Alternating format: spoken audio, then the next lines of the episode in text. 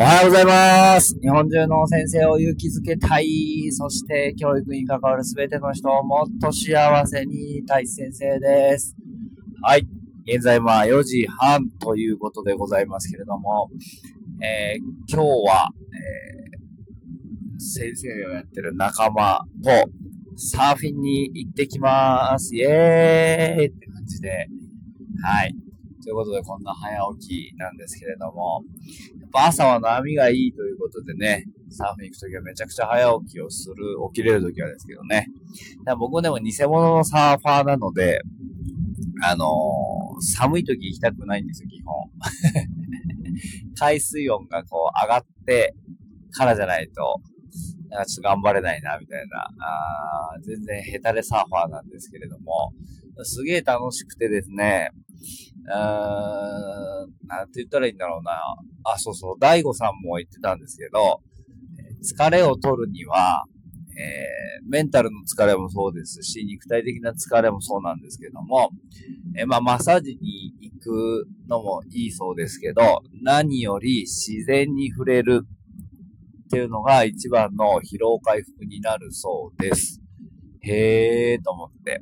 えー、なんか、ちょっと研究のその名前忘れてしまったんですけども、マッサージで取れる、えー、疲労が0.5だとすると、自然の中で、えー、森林浴とかして、えー、取れる、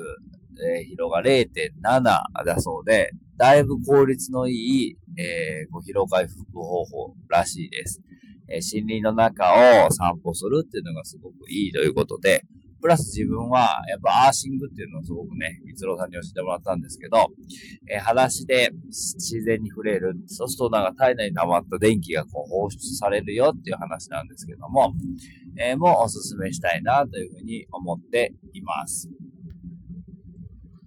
で、その二つが一気にですね、自然に触れ合うっていうのと、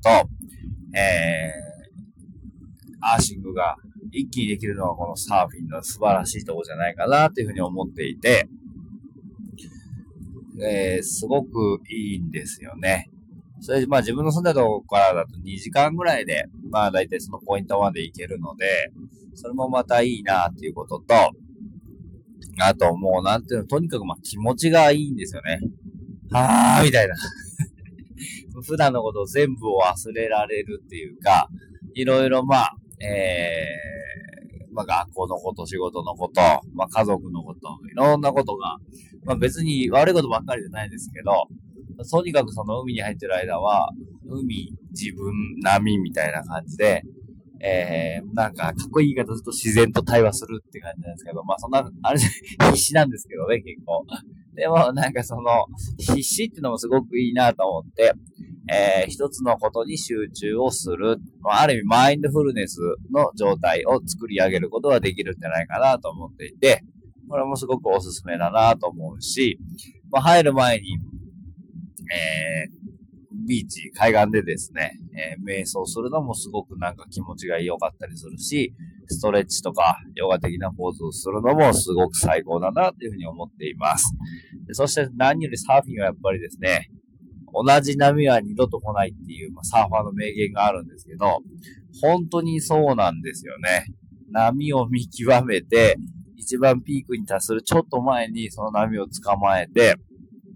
で、えー、パドリングっていうのに入るんですけど、それを見極めないと、全然例えば波のパワーがなくて乗れなかったりとか、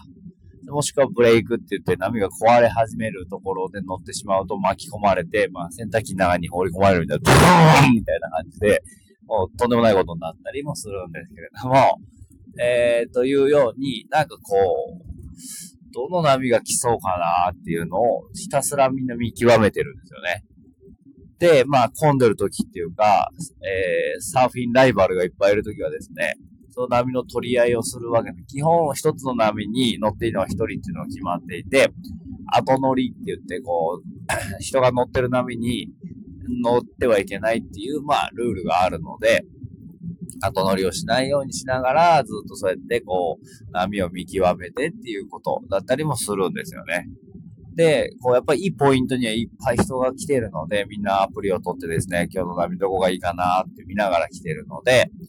えー、それ以外のちょっとポイントを見つけて、例えば、なんか一番いい波じゃないところはどっかないかなって続いてるけど、あの、すごくこう遊べるようなポイントどっかなっていう見極めをしたりっていうようなことも大切になってくるんじゃないかなって。まあそんなに自分もね、バンバン行く方じゃないので、なんですけど、えー、でも楽しいなと思っていますので、なんかぜひね、やってみてほしいな。これをなんかこう、まあ、人生に置き換えてみると、まあ今、例えばトレンドは何だろうなっていう世の中を見極めて、この波に乗っていくといいかなっていう波を見極めて、その波に乗る。で、結局後乗りしていても、えー、こう、うまくいかないんですよね。やっぱり誰かが乗ってる波、まあその波に一緒に乗っていくっていうのも一個の、まあこれはサーフィンと違って、方法かもしれないんですけれども、それじゃなくて、えー、自分がこれから来そうな波を見極めて、そこに一番に乗っていけると、長いこと、えー、板の上に立って、えー、楽しめるっていう感じですかね。で、さっきのあの波ね、のこともレッドオーシャン、ブルーオーシャンみたいな感じで、やっぱり混んでるとこっていうのは競争も激しいですし、上手い人もいるんですよ。ローカルって言われるですね、地元のもう毎日入ってるような人もいて、やっぱそういう人たちには絶対叶わないですし、うん。まあ何よりも怖いんですよ。強そうついかちいみたいな感じで。ってなった時に、じゃあちょっと外れたポイントだけども、えー、いい波が来てるとこはどこかなっていうのを見極めるっていうのもすごく大事だったりするので、そんなこともなんかこうちょっと人生に通じたりとか、えー、レッドオーシャン、ブルーオーシャンの話につながるんじゃないかなと思って、そこの見極めをしていくっていうのも楽しいなと思いながらしています。あとはまあ友達とね、こうやって、えー、仲良く行って、まあちょいちょい喋りながら、でもなかなかこう、がっつり喋れなかったりするんで、うん。っていう感じですかね。ということで、久々のサーフィン、めっちゃ楽しみだなと思って、えー、どうね、えー、何時まで行けるかわかりませんけれども、えー、まあ、4月から4ヶ月頑張ってきた自分へのご褒美として行ってきたいなと思っております。ということで、集まるといいなと思いながら、はい、梅雨もようやく明けたかなって感じですね。そうそう、昨日ですね、大阪の、ええー、こう教育関係、高校の卒業のね、えー、子たちに、えー、こうキャリア教育をやってる、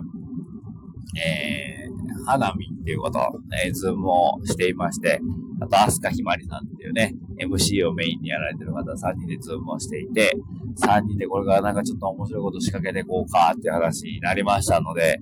また、えー、決まり次第、えー、報告させていただきたいなと思いながら、なんかこういう出会いが本当に嬉しくてですね、花見はもう自分が、えー、最初の会社員を辞めて、プラプラしてた頃に、まあ出会った仲間というか、そこからもう約10年ぶりの再会なわけですよ。で、お互い教育っていうことに関わって仕事をしていて、えー、じゃあここからどうするみたいな話になっているので、えー、これもまたね、楽しみだなぁと思いながらやっていますって感じです。はい。ということで、板声 GO! ということで えー、行ってきまーす。最高で、ありがとうございますって感じですね。はい。では、皆さんも良い一日、いい一日になりました。せーの、いいね